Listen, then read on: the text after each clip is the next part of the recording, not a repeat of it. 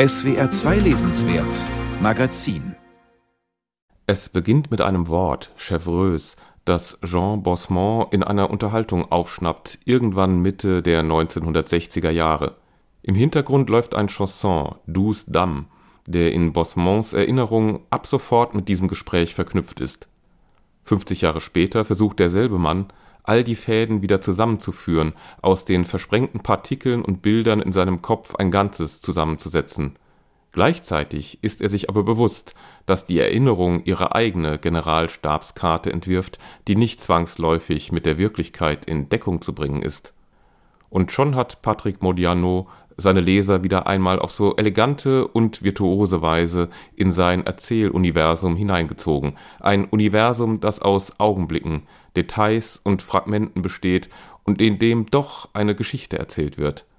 Am Anfang steht die scheinbar zufällige Begegnung des 20-jährigen Jean mit einer Frau, die Camille heißt, aber die alle nur den Totenkopf nennen. Diesen Spitznamen, den sie schon trug, bevor er sie kennenlernte, hatte sie wegen ihrer Kaltblütigkeit bekommen und weil sie oft einsilbig war und verschlossen. Von nun an folgt das Geschehen einer schwebenden Traumlogik, die zunächst einen wenig plausiblen Plot zu produzieren scheint. Durch Camille gerät Jean in eine merkwürdige Salongesellschaft in einer Wohnung im noblen Pariser Stadtteil Auteuil.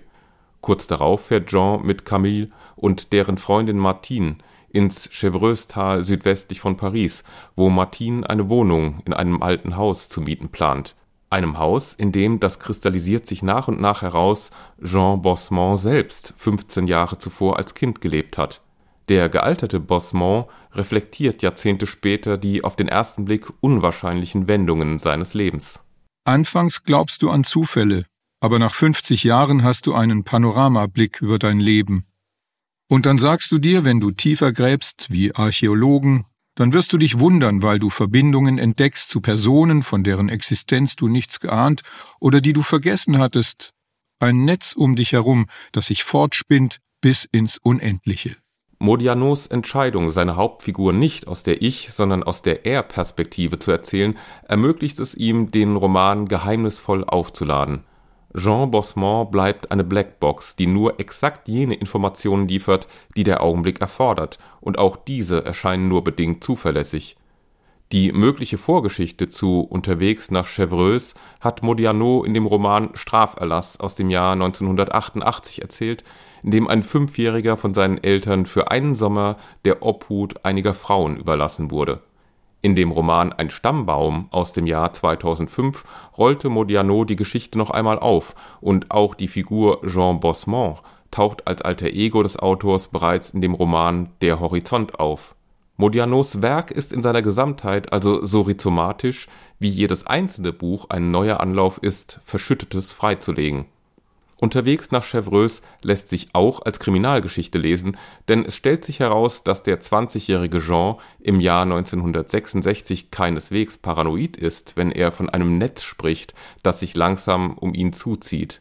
Mehrere finstere Gestalten, an die er sich teilweise aus seiner Kindheit erinnern zu können glaubt, tauchen plötzlich im Dunstkreis von Camille, dem Totenkopf, auf Offenbar glauben sie, dass Jean in jenem Haus in Chevreuse vor 15 Jahren eine für sie entscheidende Beobachtung gemacht hat, die ihnen nun zu viel Geld verhelfen könnte.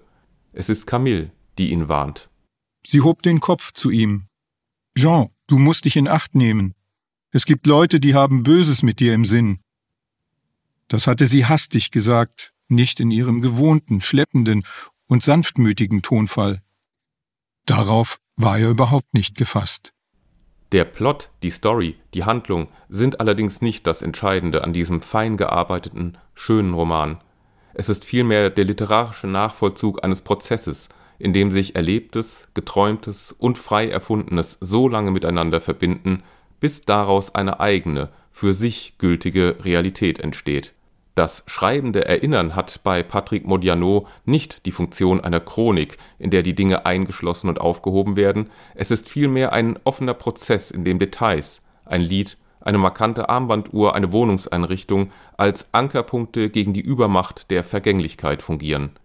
Der 20-jährige Jean Bosmont selbst zieht sich angesichts der Bedrohung durch die ihn verfolgenden Dunkelmänner in ein Dorf an der Côte d'Azur zurück, um das, was ihm widerfahren ist, aufzuschreiben.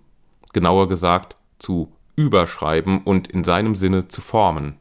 Er hatte ihnen ihre Leben gestohlen und sogar ihre Namen, und geben würde es sie nur noch zwischen den Seiten dieses Buches. In der Wirklichkeit und auf den Pariser Trottoirs hatte man nicht mehr die geringste Chance, ihnen zu begegnen. Und außerdem war der Sommer gekommen, ein Sommer, wie er noch nie zuvor einen erlebt hatte, ein Sommer mit so klarem, heißen Licht, dass sich diese Gespenster am Ende aufgelöst hatten in Luft. Unterwegs nach Chevreuse hat ein derart luftiges, helles Ende verdient, ein Ende, von dem man sich allerdings nicht täuschen lassen sollte. Nur einem großen Autor gelingt es, mit einer derartigen Leichtigkeit zu schreiben und dabei wie nebenbei vom Versuch zu erzählen, die Hoheit über das eigene Leben und die Vergangenheit zu gewinnen